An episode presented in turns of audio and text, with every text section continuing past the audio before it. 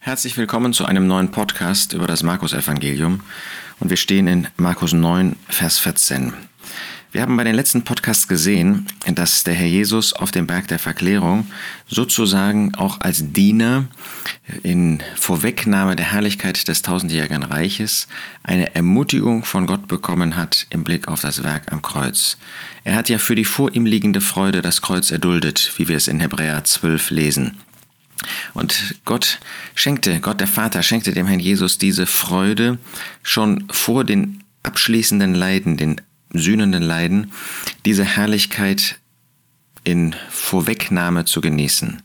Nun kommt er mit seinen Jüngern von dem Berg herunter, hatte mit ihnen auch noch gesprochen über das, was geschehen würde, auch mit Elia, hatte ihnen gesagt, dass sie nicht vor der Zeit weitergeben sollten, dass der Sohn des Menschen aus den Toten auferstehen würde. Bis zu diesem Zeitpunkt sollten sie von dieser Herrlichkeit nicht berichten. Und jetzt kommen sie in das Tal und es kommen die irdischen Umstände wieder.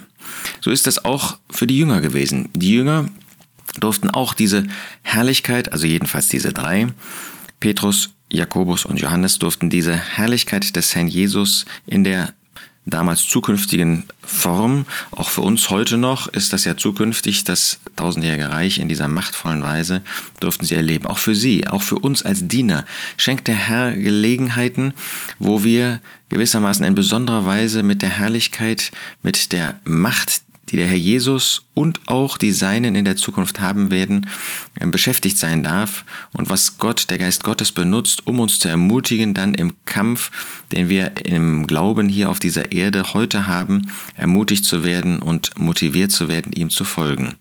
Aber jetzt kommt es eben darauf an, diese Freude, auch dieses Bewusstsein in den irdischen Umständen, in den Kämpfen, mit denen wir es auf der Erde zu tun haben als Gläubige in diesem Glaubenskampf, dann auch das zu bestätigen und zu verwirklichen. Nun, wie war das bei den Jüngern?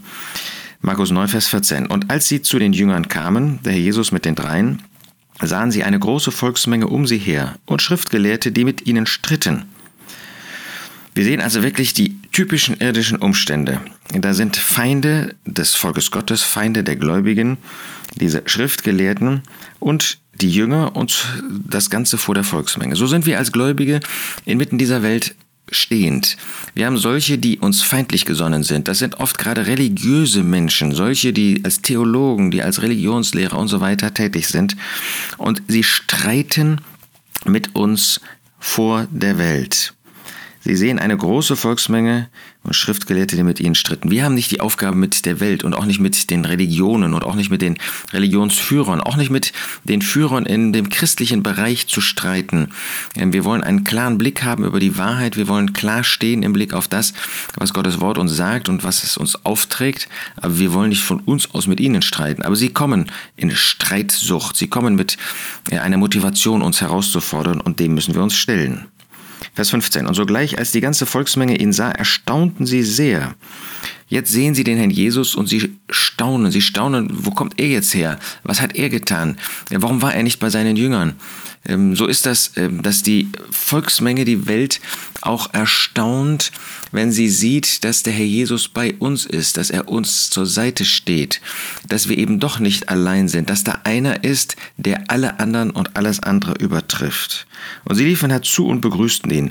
Das ist wieder so typisch Markus. Markus, der uns zeigt, dass der Herr Jesus sofort Menschen anzieht. Da waren ja schon viele, aber jetzt kommen sie zu dem Herrn Jesus und es werden noch mehr angezogen. Er ist der Mittelpunkt.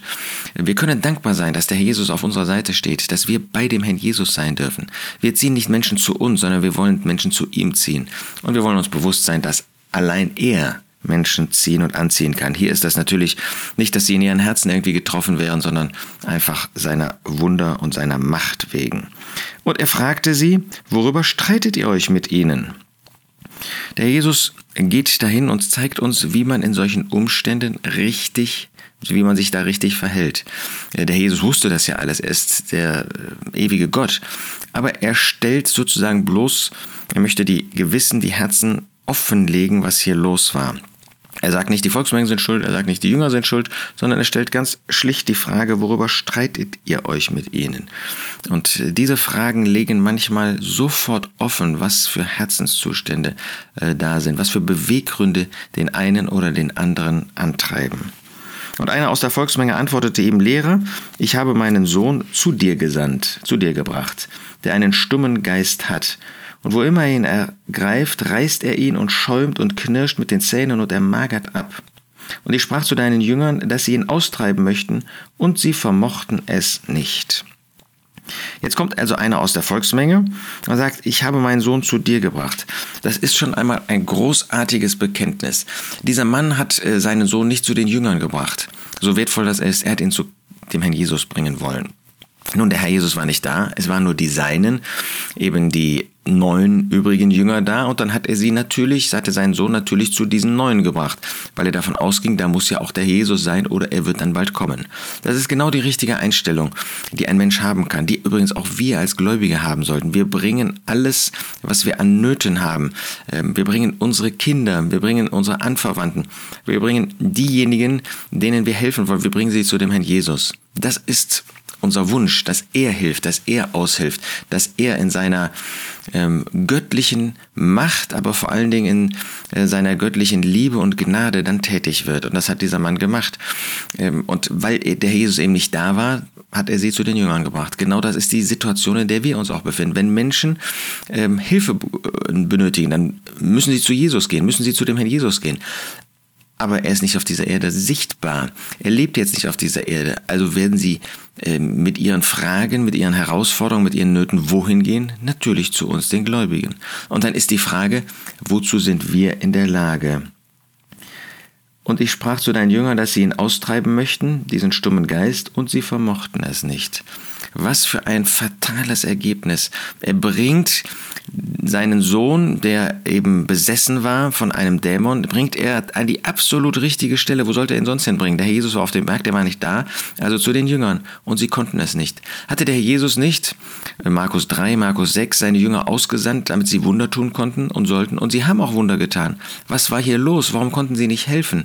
Das ist ja ein trauriges Ergebnis, wenn Menschen zu uns kommen und wir ihnen nicht helfen können. Der Jesus macht später deutlich, warum sie nicht helfen konnten. Ähm, aber das Traurige ist, dass sie nicht helfen konnten. Und sie hätten helfen können, denn der Herr Jesus hat ihnen alles gegeben. Ähm, jede äh, Macht sogar, ja, um Dämonen auszutreiben und so weiter, haben wir in Kapitel 6 vor uns gehabt. Und jetzt waren sie dazu nicht in der Lage, obwohl sie es vorher getan hatten. Und äh, das ist ja die Situation, in der wir uns auch oft befinden. Der Jesus hatte in Markus 6 ab Vers 7 die Jünger zu zwei und zwei ausgesandt und ihnen Gewalt gegeben über unreine Geister.